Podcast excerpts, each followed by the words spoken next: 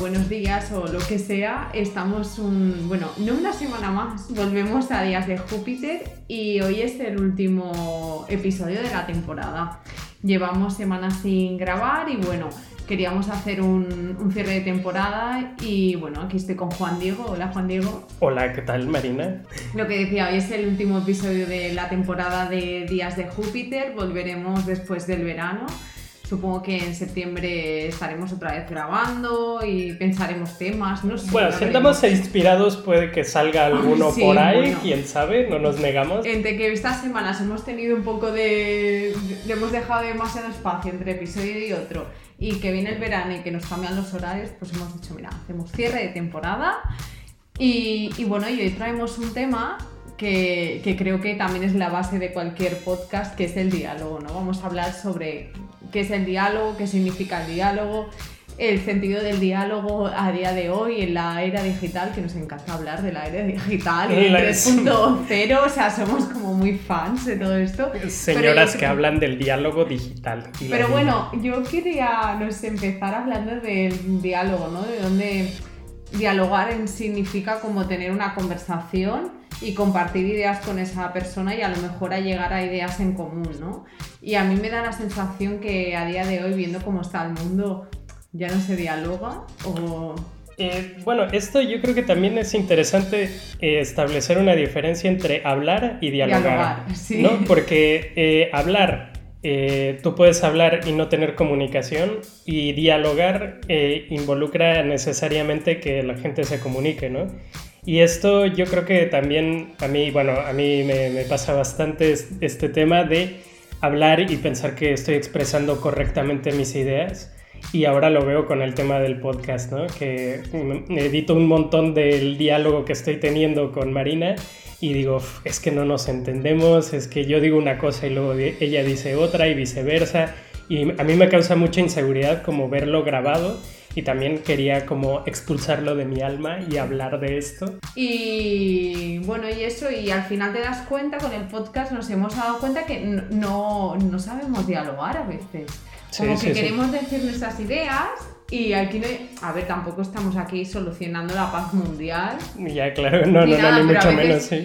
Nos cuesta, o sea, llegamos a conclusiones, pero bueno, un poco por casualidad, ¿no? Bueno, a lo mejor nuestro diálogo funciona así, no tiene ninguna estructura y nosotros nos hemos obsesionado en tener un buen diálogo. O nadie nos ha enseñado a tener un buen diálogo. Pero bueno, al final yo todo esto me, me lleva a una idea que me fascinó, que lo leí una vez, que bueno, la necesidad de comunicarnos del ser humano surgió por la, la necesidad de cotillear. O sea, si no tuviéramos necesidad de cotillear, igual el lenguaje no hubiera existido nunca. Y a mí es algo que me, cuando lo leí dije, ahora entiendo todo. Hago un pequeño paréntesis, cotillear es chismear. Ah, sí, chismorreal. Chismorrear. Para los de México, cotillear es chismorreal. Hacer el chisme, bueno, vamos, que hablar de los demás. o sea, Gossip. sí, gossip. Sí, sí, sí. Que Y aquí Gossip Girl, de hecho, se llama Reina Cotilla. Bueno, los que hicieron la versión, pero bueno, yo siempre le he dicho Gossip Girl, pero bueno, da igual. Y el tema está como la necesidad de cotillear. Yo me acuerdo, y esto aquí, yo uso, yo voy a inciso, yo creo que he usado este podcast como me da a veces cuando me escucho, haciendo un resumen de la temporada, que lo utilizo como terapia.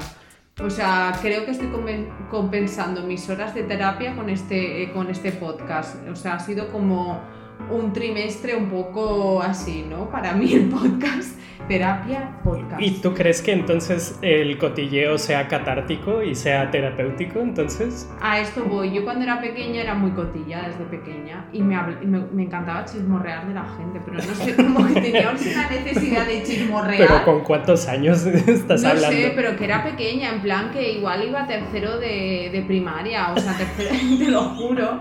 Y mi madre me echaba la bronca constantemente de que no fuese criticona. Mi madre usaba la palabra criticar. Y Claro. a mí eso me marcó mucho, entonces siempre me ha contenido y siempre me siento culpable cuando hablo mal de alguien. Y la Mm. gente que me conoce sabe que yo no me corto en hablar. No es que hable mal de la gente, no me malinterpretéis, pero no me corto en expresar mi opinión, mi humilde opinión sobre el resto. O sea, Expresas bastante tu opinión. Creo que tienes una opinión bastante clara. sobre la gente que no me gusta, pues la expreso, porque no puedo evitarlo. Ujú. Y de la gente que conozco, si veo algo que no me gusta, pues también la expreso y a la gente que le tengo mucha confianza, y aquí estoy a modo otra vez, el, podías poner música Juan Diego cuando lo dices de terapia, no sé por qué. Pues nada, eso que a mí me gustaba cotillar de siempre y mi madre decía criticar y a mí la palabra crítica pues me marcó mucho, entonces como que me he contenido y cuando la, pues que lo leí hace muy poquito sobre que, bueno, que el lenguaje surgió y la necesidad de la comunicación surgía de la necesidad de cotillear. Me imagino a la gente en la época esta, yo soy muy cateta de historia, ¿eh? antigua, pero me estoy haciendo, no sé en qué época empezó el lenguaje. Y te los imaginas, ¿no? Ahí, pues yo estaría ahí hasta el Pepe ya de que los tíos se fueran a cazar y diría, pues qué coño, estoy hasta las narices de esta situación, necesito comunicarme. O sea, en plan, estoy aquí de pringato el día embarazándome pues no, no, estoy Entonces, hasta los cojones. Cuando se fuera mi marido a cazar y el otro, pues querría rajar de ellos todo el día. Pues Pero a ver, entonces tu teoría va más allá de que el, el idioma surgió a través del cotilleo, sino el idioma surgió en las mujeres. No sé, yo me no, no, no, no, no, no, no, no, no, no. Yo estoy diciendo que yo me veo en esa situación y digo, ¿qué hago aquí? ¿No? Y esto me recuerda, acuérdate, tenemos una amiga y creo que también otra amiga más, y si nos escucha que me lo diga, pero mi amiga Mary, que se fue a un retiro de estos que no podía hablar. Ay, es cierto. Que el otro día viendo la serie de Flipback, eh, Flipback es la de Amazon eh, Prime Video. La, la serie esta inglesa de la chica... se va a un retiro que no pueden hablar ni él ni a la hermana. que es buenísima esta Y yo dije, madre mía, es que necesitamos hablar constantemente, o sea, hablar. Pero volvemos al diálogo, ¿no? Sí, el, sí, sí. El, problema del diálogo, yo creo que el diálogo es un problema que tenemos todos y bueno, no sé, tú, Juan Diego, ¿cómo lo ves, no? Tú dices que has visto que con este podcast teníamos problemas de dialogar, pero yo creo que veo problemas de dialogar cada día, ¿no? Porque la gente en redes sociales, ¿no? Que volvemos otra vez al tema de redes sociales, pero es que lo vemos a diario. Eh, es como que la gente advierte sus ideas y se comienza, o sea, empiezan supuestos diálogos, pero al final lo que ves es que cada uno quiere decir la suya e intentar convencer al otro, pero sin saber dialogar, ¿no? Sin saber usar los buenos argumentos. O sea, todos tenemos problemas de comunicación y todos tenemos problemas de diálogo. El tema es que eh, cuando grabas el podcast lo haces evidente, o sea, porque te oyes otra vez y te das cuenta del problema que estás teniendo y te das cuenta que no puedes transmitir claramente tus ideas. Y cuando estás en Twitter, por ejemplo en el tweet, como dice Paquita Salas, ahí en el tweet, pues tú pones tu, tu historia, lo que tú quieras, y igual la gente te contesta, igual y no, pero es como, un, es como expresar las ideas que tú tienes. A menos de que seas famoso y la gente te conteste o que tengas un poco más de movida ahí en, en Twitter, Tú haces tu diálogo, tú pones lo que tú quieras decir, pero tampoco hay una retroalimentación y tampoco hay un... Y que si igual hubiera esta retroalimentación, te darías cuenta luego de las burradas y de las tonterías que dices, ¿no? O sea, bueno, hay un tipo que es youtuber que a mí me gusta mucho, que se llama Digibro, que hablaba de Anthony Fantano, que es el tipo este calvo que sigo, que también es youtuber, que él hace reseñas de discos. en, sus, en sus comentarios, en los canales de, en su canal de YouTube, él tiene dos canales de YouTube, los comentarios son súper tóxicos. O sea, él hace reseñas de discos y la peña, o sea, le pone cada tontería así, no sé qué. Y el Digibro estaba como analizando por qué pasa esto, ¿no? Y él decía que es porque no establece el diálogo con, con la gente. Y esto es cierto, o sea, este chico dice, eh, mis seguidores son muy tóxicos, pero realmente cuando, en vez de enfrentar y decir, pues vamos a leer los comentarios y vamos a ver qué es lo que está poniendo la gente, sencillamente dice, bueno, dame tu opinión del disco y ya está. Y Digibro lo que decía es que los canales de YouTube y la gente que tiene diálogos mejores, son los youtubers que procuran leer los comentarios, que comentan los comentarios, porque la gente cuando pone algún mal comentario piensa que lo deja así en el vacío y nadie le va a hacer caso y ya está y jajaja, ¿no? Pero cuando ve que la gente te está leyendo y la gente se, se, corta un poco más y empieza a ser como más cuidadoso con la manera en la que escribe, ¿no? Y eso me lleva a una reflexión, porque, bueno, no sé si el tema este de los haters es gente que no, nadie la escucha. Mm, sí, y puede ser que... Y la gente se rebota más cuando, por ejemplo, los bloquean, ¿no? Tú le pones una crítica a alguien que, a ver, yo no defiendo así que la gente tenga que decir mierda a otra en redes sociales. Para nada. Tú puedes, si no te gusta a alguien, pues mira, ni comentes Pero yo creo que las redes sociales han dado esa libertad del anonimato, ¿no? De, pues voy a decirle a esta persona que verter toda mi rabia sobre alguien.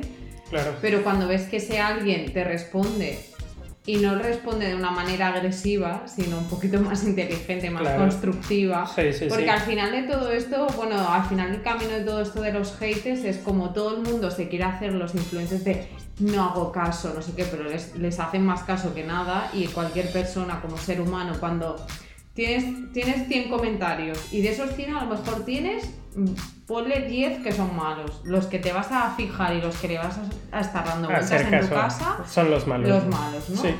Pues en lugar de estar haciendo estas campañas de stop haters, no sé qué, que me ponen muy nerviosa, por favor, o sea, es verdad, la gente puede pensar mal de otra gente, o sea, no sé la gente en qué mundo vive, ¿sabes? Sí, claro. Yo lo que no comparto es que la gente pues acribilla a otra, la acose, se metan su, pues ya se metan cosas heavy. Hay, hay yo creo Pero que niveles, ¿no? Hay Ese niveles y niveles, es el pero si alguien te está diciendo en un vídeo, no me gusta eh, como, no sé, ¿sabes? O sea, hablando de las de igual una de maquillaje, pues qué feo te ha quedado ese eyeliner, pues tía, no te rebotes. A lo mejor estás utilizando una técnica para maquillarte, me lo invento, que no sé, a lo mejor no es útil porque esta mujer pues ha dicho, ostras, yo no lo puedo hacer y ya esa persona le han dado rabia por decir no puedo hacer este maquillaje, pues intenta entender también a tu audiencia. Y cuando estamos así en petit comité, intenta entender al otro, ¿no?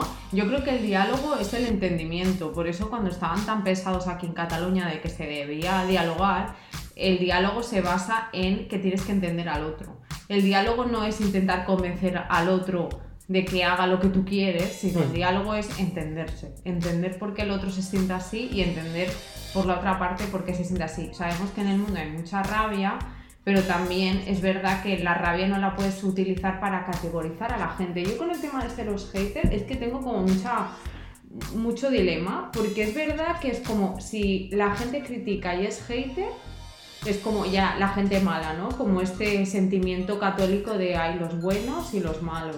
No, señores, no hay ni buenos ni malos. Aquí hay Ah, gente que tiene rabia y no la sabe canalizar y bueno, usa esos vínculos. Pero hay gente que es verdad que hace críticas constructivas y hay gente que no, no puede soportar las críticas. Pues mira, chicos, no te hagas influencer si no las puedes soportar. A ver, yo también quería que comentaras un poco, porque este universo turbio yo no me metí, yo lo vi un poco de lejos, del tema del foro de Vogue. Uf, foros Vogue, por Sí. favor, mi Sí, tema sí, sí. favorito. y Pues, esto, pues, sí, a ver, cuéntanos un poco qué fue bueno, lo que pasó Foros ahí. Vogue, pues de la, era de la publicación de Vogue España y bueno, una de las influencers españolas más importantes, bueno, más importantes porque ella lo dice y porque compra followers, yo aquí todo el shade para ella. Pero es esta Lovely Pepa Alessandra Pereira, entonces ella hizo un vídeo que si queréis lo buscáis en YouTube, la buscáis Lovely Pepa Vogue y ya os saldrá. Y bueno, ella dijo que había sufrido acoso, que yo no sé en qué tipo de acoso ha sufrido, ahora yo creo que acoso de mm, te voy a perseguir, te voy a ir a tu casa, porque yo sé que hay gente que sí que ha sufrido acoso de Es- influencers. es común y, esto, y es es común mierda, de que, Sí, sí, bueno, sí. el mismo Rubius este lo explicó una vez de que la gente se presentaba en su casa, de que lo seguía y este chico lo pasó mal y es uno de los youtubers más famosos de- del mundo casi, el Rubius, el chico este que hace lo de los videojuegos. Y bueno, y esta chica, a mí es que me dio mucha rabia esa situación. Y la gente lo veía como tan normal de, ay, pobrecita, sí, pobrecita, porque ella estaba sufriendo por los comentarios feos. Pero nadie la estuvo agrediendo de voy a tu casa y te acoso. O no lo sabemos, ¿no? No, lo sé, yo no, eso creo que no lo explico. Pero ella lo que le molestaba es que dijera mierdas de ella. Pero tía, si toda la puta vida todo el mundo dice mierdas de nosotros. Sí, ahora- ahora es más ¿quién- visible, ¿no? Es O más sea, visible. mm. Pero ¿cuántas veces no te has enterado de que alguien dice cosas de ti por ahí? Y sí, es verdad, te da rabia, porque a veces es mentira lo que están diciendo, o a lo mejor están vertiendo una opinión sobre ti que en cierta manera sabes que puede ser verdad o tal y te da rabia y dices, pues ¿para qué coño habla esta persona que yo no le he dado crédito para que hable? Pero al final esto pasa cada día. Entonces ella pues hizo este vídeo como de denuncia de stop eh, haters, estoy pasándolo mal, Foros Vogue no hace nada, Vogue. Entonces mezcló el tema del feminismo y del movimiento Me Too para hacer un poco como campaña para que cerraran Foros Vogue y dejaran de hablar de ella. Pero es que hay otro foro ahora, hace unos años, desde que se cerró este, que igual hace un año y pico, ya no me acuerdo, porque en la era está digital parece que todo hace mil años, igual, igual hace un año, que abrieron el de cotilleando.com y ahí sigue habiendo otro hilo sobre ella que siguen diciendo pues las mismas chorradas, metiéndose con las cosas que ella pone. Pero Se meten con cosas de, pues mira, qué, qué inventada es ella o que se cree súper rica. Dicen chorradas la gente. Chorradas que piensa la gente que dice, pues esta tía va de postureo. Pues mira, que no deberías perder tiempo en hablar sobre alguien ahí, pero es que siempre va a haber alguien que va a hablar de ti. Lo feo está cuando buscas información de esta persona y la acosas, eh, vas a físicamente la persiguen. Pero ¿cuál es el límite, no? O sea, porque para, para ti el- la crítica está bien, pero de la crítica a, a la... Bueno, al invadir el espacio personal de la gente y al, pas- y al sobrepasarte, también en la era digital es muy sencillo. Mm. Porque también, imagínate en el pasado distante, ¿no? Hace unos años que no existía Tweet, ni nada de esto, ni Twitter, ni, ni la vida.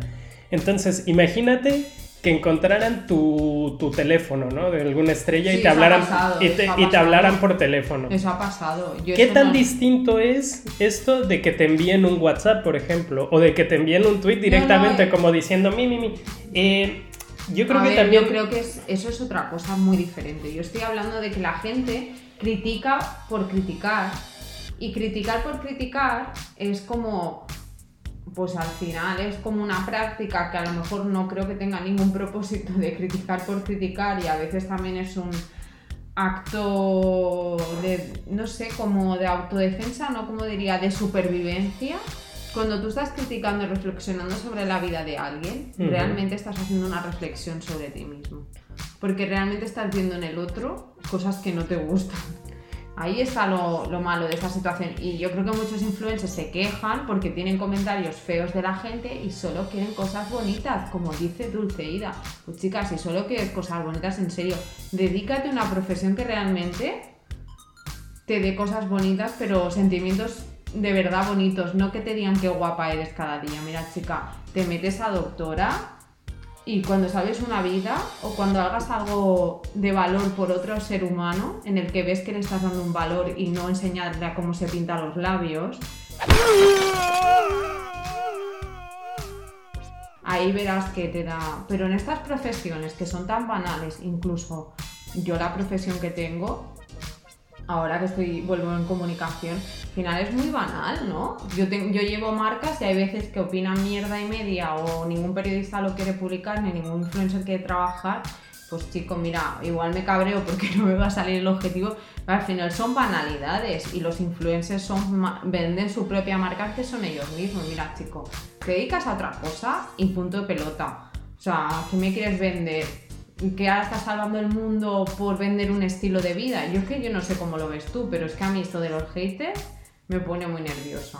Me pone muy nerviosa porque al final es como que parece que todo el mundo tenga que ser bueno. Que esto, mira, me recuerda al episodio este que hab- hablamos de ser bueno o malo.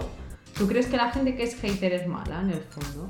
Pues mira, lo tenía en una de mis notas aquí, que era, hay, hay una delgada línea y yo creo que la delgada línea tiene que ver con la ignorancia.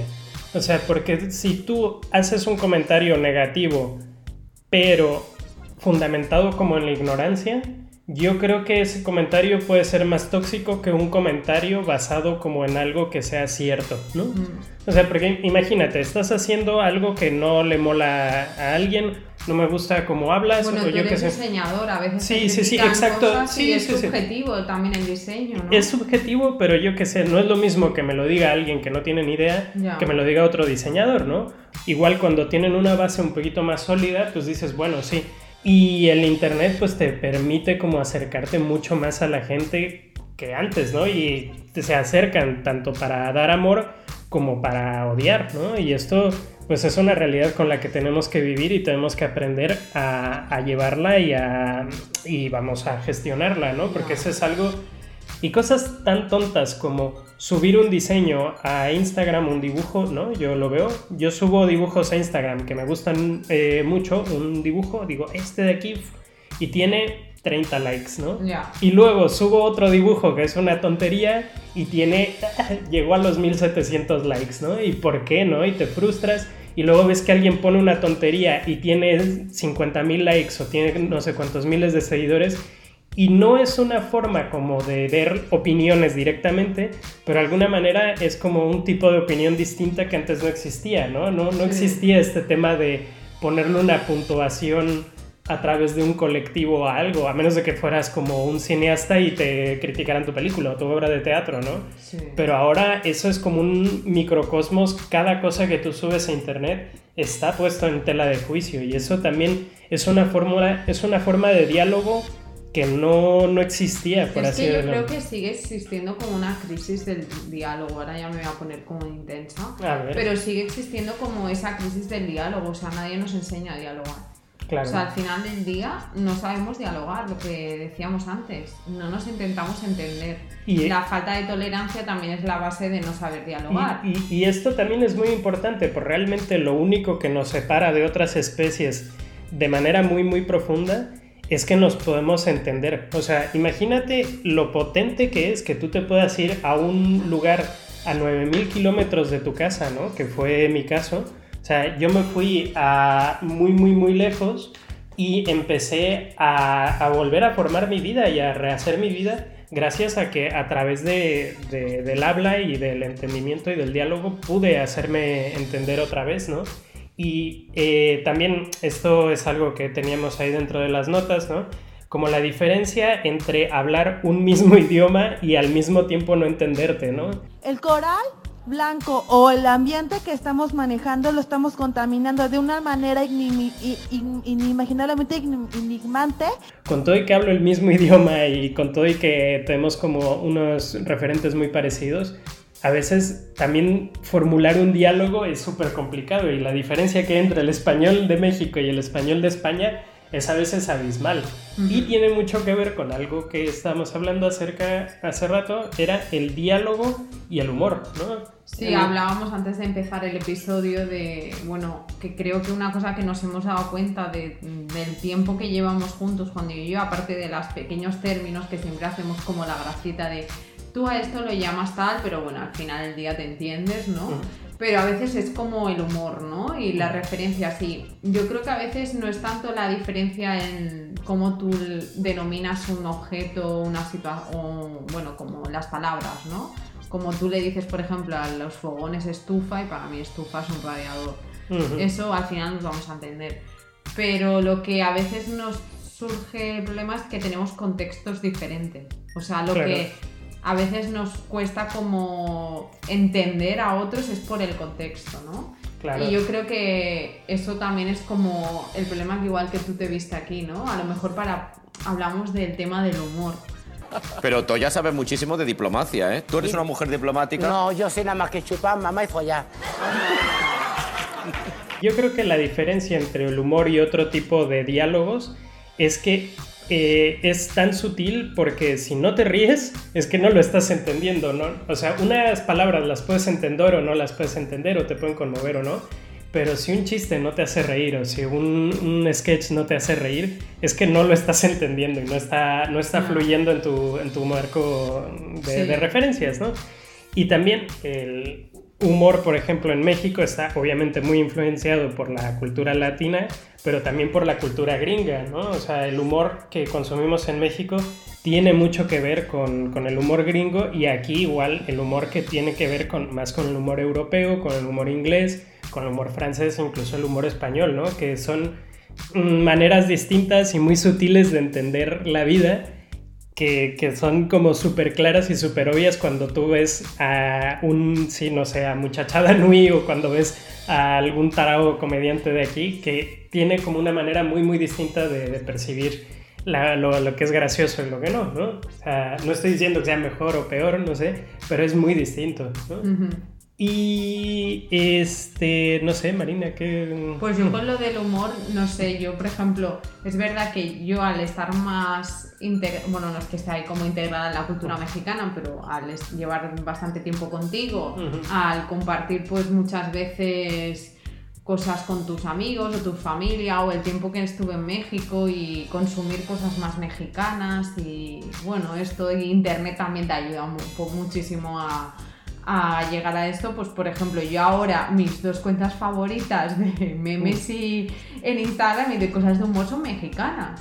Y es verdad que yo ahí tengo amigos de aquí que digo, pues esto no le va a hacer ni puta gracia. ya, sea, ya, ya, claro. pero son cosas que gracias a Juan Diego, que me ha dado acceso a, ese tipo, a la cultura mexicana así como más cultura potente, ¿no?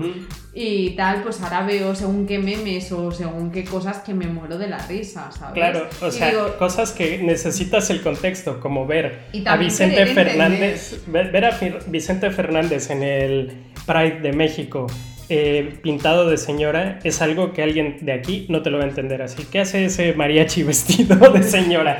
Y es porque entiendes que se negó a un cambio de riñón, porque decía que le podía tocar un riñón de un gay y no sé qué, y ahora Sí. es un icono gay. Esto- No, y porque pues cosas que Juan Diego me va introduciendo, igual que yo le he ido introduciendo a la cultura de aquí, ¿no? Como a la cultura más popular, pero es como también éxito, bueno, en esto hemos tenido buen diálogo, el éxito también de como pareja de intentar entender la cultura del otro. Claro. Que esto lo puedes ver a nivel global, que cuando no respetas la cultura, ni el contexto, ni las creencias del otro, ¿qué pasa? Conflicto, ¿no? Sí, sí, sí. y al claro. final no te entiendes, porque al final quieres entender lo que tú has vivido y tu contexto. Eso se llama tolerancia, amigos míos, no sé si me va a escuchar algún intolerante por aquí. Claro. Pero es el- al final entender el contexto, ¿no? Del que viene cada uno, respetarlo y entenderlo y al final es como, bueno, y al final te llevas cosas buenas. Mira, yo ahora tengo dos, dos- tengo cultura, bueno, de México no tengo muchísima cultura, pero bueno, una mínima cultura para poder entender según qué situación cómicas en México y bueno, también el humor mexicano que tiene como su sutileza. Yo no lo podría, es que no sé cómo describirlo y esto está bien. Esto, tengo, esto es un siguiente punto que queríamos hablar, de cuando tienes la idea en tu cabeza Pero no sabes cómo y no la puedes como expresarla, que a mí eso me frustra muchísimo. El diálogo interno versus ponerlo sobre la tinta y ponerlo sobre el papel. Y esto también nos pasa, obviamente, con el tema del podcast. Sí. Tenemos cosas como súper claras y bla, bla, bla. Y al momento de estarlas hablando y al momento de volverlas a escuchar y volverlas a escuchar cuando estamos haciendo la edición es, carajo, no, no, no, No, se no, no, entendió no se y, no era, y no era lo que yo quería decir para nada. Pero ¿no? tú en tu mente lo tienes ahí como el Clarísimo, día- ¿eh? lo tienes clarísimo y cuando ves la cosa la identificas, pero no sabes expresar. Claro. Y a mí eso como que me, me martiriza mucho, el diálogo interno con saber luego expresarlo. Y además yo creo que también esto viene por de formación profe- profesional, de que como tengo que transmitir ideas Constantemente o escribirlas o materializarla y crear mensajes de cosas, a veces como lo tengo súper, súper, súper claro en mi mente lo que tengo que hacer y el objetivo. Luego me pongo a escribirlo o a intentar explicarlo y dices, ¿qué coño me estás explicando? ¿Sabes? O sea, no entiendo nada, pero yo en mi mente es la, vamos, la repera.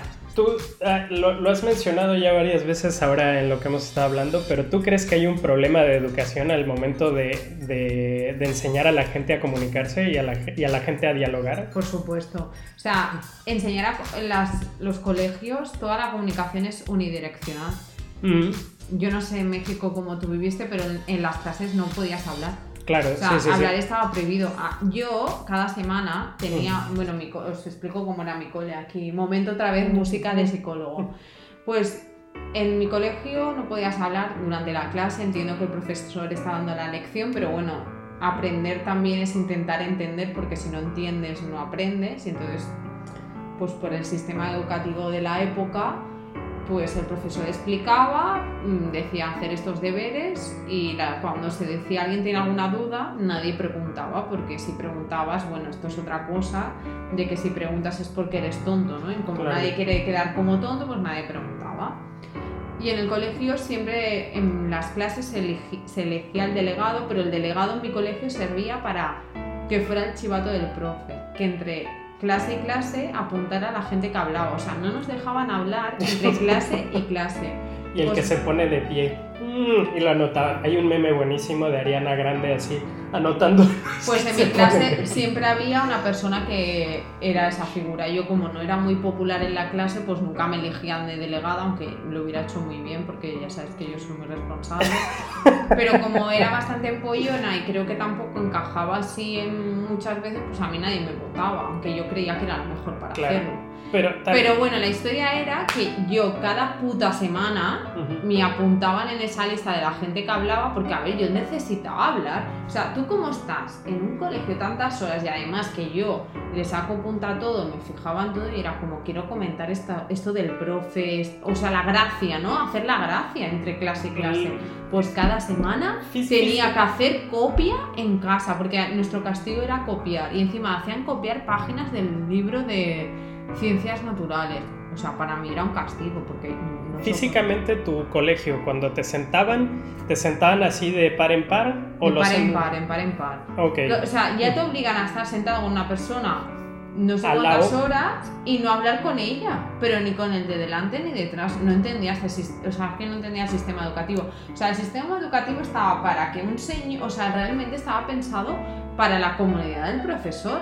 Llegar, soltar toda la chapa hacer el trámite de que estos niños en teoría están aprendiendo, ponerte un examen y a lo si has aprendido bien y si no, no. Yo creo que en el único momento que muchos profesores se esforzaban en su vida era en enseñarte a leer Claro. y en las matemáticas, pero hay materias que los profesores yo creo que no se esforzaban nada. Bueno, aquí no voy a criticar ahora tampoco, voy a sacar Claro. crítica, pero me daba, hablamos, ¿no? De no te hace- el sistema educativo parecía como que no estaba hecho para que entendiéramos las cosas, sino las tenías que entender, o sea, si las entendías bien y si no, eras tonto, Claro. sí. ¿sabes? Y eso es falta de diálogo al final, ¿no? El, bueno, el sistema educativo estaba pensado más bien para preparar a los niños y a la gente a poder trabajar en un futuro en una fábrica, para poder trabajar en un lugar, pero la disposición y el tipo de jerarquía y todo esto es muy parecido como es una escuela a como es un trabajo, ¿no? Hay Sí, un pero jefe trabajo en cadena. y un trabajo en cadena, obviamente, y ahora las nuevas formas de trabajo No y obviamente que la... van a salir los coworking. Exacto, no, y, y- y es, Ni es- las redes sociales. Exacto, o sea, es, es un sistema que está muy obsoleto porque realmente entre todos los estudiantes deberían de generar el conocimiento. O sea, no debería de ser una Y persona, una persona que dé todo el conocimiento a todos, sino entre todos generar esto. Y yo creo que la gracia de todo esto es que tienes que enseñar a los alumnos a comunicarse, no con el maestro, entre sí. Entre sí. Y, bueno, eh, yo creo que dentro del entendimiento también es, surge el sentido, bueno, como la capacidad crítica, ¿no? Al final, porque si tú, por ejemplo, tienes una idea que, pues, por lo que te han enseñado en casa, lo que has escuchado que dice el profesor, pero te lo cuestionas, ¿no? Y aquí volvemos al poder de, la, de cuestionarse las cosas. Mm. Porque eso también forma parte del diálogo interno. Porque si tú tienes un buen diálogo interno, si tú solo tienes ese diálogo de pienso esta idea la quiero transmitir, pero a veces te tienes que cuestionar también lo que estás pensando claro. y cuestionar el que está diciendo el otro. Pero no cuestionándolo en plan, no lo entiendo porque no es lo que yo creo, sino cuestionarlo, a lo mejor lo entiendes, ves cuál es su propósito, pero lo cuestionas porque igual te puede afectar. Y entonces como todo ese sistema como que creo, pues lo- volvemos a lo mismo, es que no nos enseñan. No sé quién se tiene que encargar de enseñar esto, que alguien me lo diga. Pero bueno, yo creo que al final de todo esto, no sé, una de mis conclusiones es que si nos enseñaran a los seres humanos a tener mejores diálogos, a intenten- intentar entender al otro y tener capacidad de, de, pues eso, de cuestionar las situaciones, a lo mejor nos iría un poquito mejor. Que, que bueno, nosotros en el podcast no nos ha ido tan mal, ¿no? En esta primera temporada. Pues quién sabe, de todas formas eh, esperamos que tengamos como más feedback de, toda la gente que nos escuchan. También cualquier cosa que quieran comentarnos en plan queremos escuchar más esto o no nos está gustando esto. También yo creo que una cosa que tenemos nosotros que aprovecharnos de que existen las redes sociales y todo esto es de comunicarnos más con la gente que nos está escuchando y yo creo que también el diálogo entre nosotros se va a hacer más bueno en medida en el que también el diálogo con nuestros oyentes sea mejor. Y pues yo creo que será todo por esta temporada. Sí, nosotros siempre tenemos chorradas de las que hablar. Claro. Eh, y esto, y este último episodio de la temporada es como bueno, en, la capa, en ver cómo reflexionábamos de cómo nos hemos sentido durante estos cinco capítulos y este que será el sexto de cierre, ¿no? Y eso, que vamos a tener muchas chorradas de las que hablar. Correcto. Enviarnos temas que queráis. Mm, Lo decimos siempre, quien quiere intervenir, colaborar, está abierto para todo el mundo. Y, y lo, una cosa que me gusta mucho es que la gente con los temas, esto ya, ya lo veremos a lo largo del verano, que muchos temas de los que hemos hablado, la gente quería hablar más de ello, ¿no? Y le ha llevado, el feedback que he tenido de algunas personas le ha llevado a reflexionar sobre cosas, ¿no? Que a lo mejor hay temas que los podemos seguir ampliando, Desarrollando. desarrollando. Vosotros sí compartiendo con, con nosotros y, y bueno, ya, ya iremos preparando cosas. Claro. Y bueno, no sé si queréis que recordemos la, el email y el Tumblr, que es donde tenemos las referencias visuales de, de anteriores episodios. Juan Diego, recuérdalo, porque yo nunca me acuerdo. Claro. Ese es el momento que soy ya Juan Diego tecleando, porque me encanta que la gente se. O sea, nos está escuchando y dice, oímos de fondo teclear, oímos de fondo beber. Pues sí, mira, somos humanos, como. Correcto. Eh, bebemos, tecleamos a la vez, porque bueno. Bebemos y tecleamos a la vez. Será el O no- todo. Hablamos, bebemos, tecleamos a la vez y comemos. Mira todo lo que hacemos a la vez. Correcto, pues sí. Eh, nuestro email, si nos quieren escribir, es jupiter.puravariedad.com y de hecho en puravariedad.com pueden encontrar el listado de todos los capítulos, aparte de Anchor, nos pueden escuchar en Spotify, nos pueden escuchar en la de iTunes también, de, iTunes de- también, de en- podcast, En, en, podcast de, Apple también. en, en el de. Google, en, en, todas, en todas las podcasts, Google, en Google. Google. Este, y nuestro Tumblr, si quieren ver las referencias visuales, es díasjupiter.tumblr.com. Y pues nada, eh, esperamos que pasen unos maravillosos días de Júpiter y hasta el próximo día de Júpiter. Buenos días de Júpiter. Chao. Chao, chao.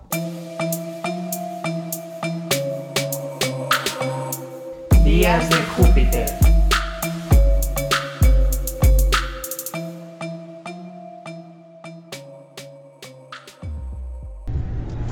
Dije que no, por un 10 mil guaraní a mí no me van a llevar, le dije. Yo no la gana, yo no la gana. Yo la vi lo que me contaron. Yo estaba pagando acá una cerveza. Jamás para una cerveza. Asadito. Yo estaba tranquila acá comiendo asadito. Sentado, sentado. Estaba sentado.